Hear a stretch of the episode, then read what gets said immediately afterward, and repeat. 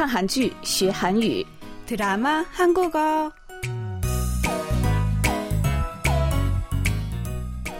亲爱的听众朋友们，大家好！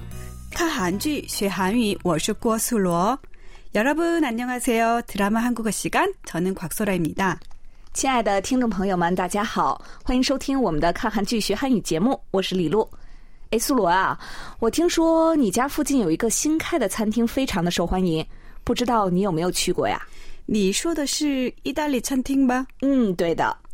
我也去过，每天好多人排着队，而且价格也很贵，所以我本来以为那里的菜很特别呢。可是별것도아니더라고요，味道一般。啊，原来如此呀！我本来呢想，如果那里的菜真的那么好吃的话，也去尝一尝。不过如果期待值不高的话， 我觉得也值得去。这家餐厅的气氛确实是挺不错的。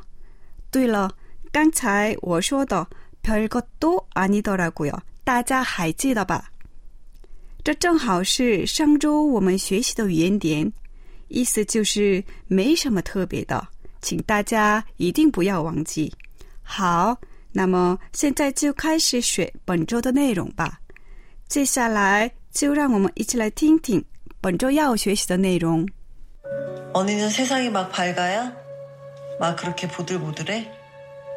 언니나 나나 인생이 도찐개찐인데 왜 그렇게 혼자 곱냐고 헛소리 하지 말고 내가 시급 올려줄 테니까 응? 너 적금 들고 또 저금도 해. 그 시급 올려서 뭐 집도 사고 가족도 사야? 헛소리 하지 말고 헛소리 하지 말고 헛소리 하지 말고 刚才大家听到的是电视剧中的一个片段。本周我们要学习的韩语是“헛소리하지말고”。这句话的意思是别废话。就在对方说没有意义的话或者多余的话时常用。好，那么“헛소리하지말고”，我们再来听听。 헛소리 하지 말고 헛소리 하지 말고 헛소리 하지 말고 接下来，我们一起了解一下这段对话的详细内容。香美说：“언니는세상이막밝아요막그렇게보들보들해？” 姐姐，你觉得世界很美好吗？觉得很温暖吗？ 언니나나나 인생도찐개찐인데왜그렇게혼자곱냐고 你和我的人生都一样糟糕，你怎么就看起来那么明朗？山茶说：“헛소리하지말고 别废话， 내가시급올려줄테니까너적금들고저금도 해。 我给你涨工资，你去存个定期，存点钱吧。香梅说：“그시급올려서뭐 집도사고가족도사요？” 涨了工资，我就能买到房子，买到家人吗？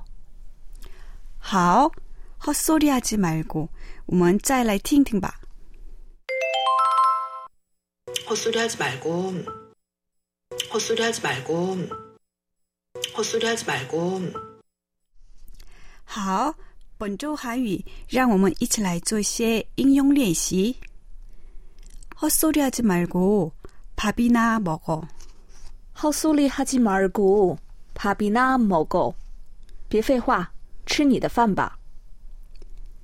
지금이 몇 시인데 헛소리하지 말고 어서 잠이나 자. 지금이 몇 시인데 헛소리 하지 말고 어서 잠이나 자.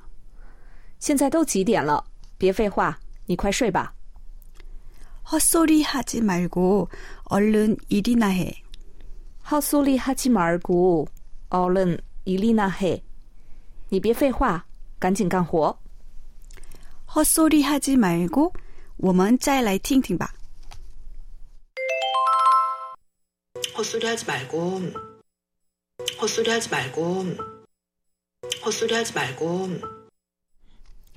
드라마 한국어 오늘은 여기서 인사드리겠습니다. 다음 시간에 다시 만나요. 今天的看韩剧学韩语就到此结束了，我们下次再会。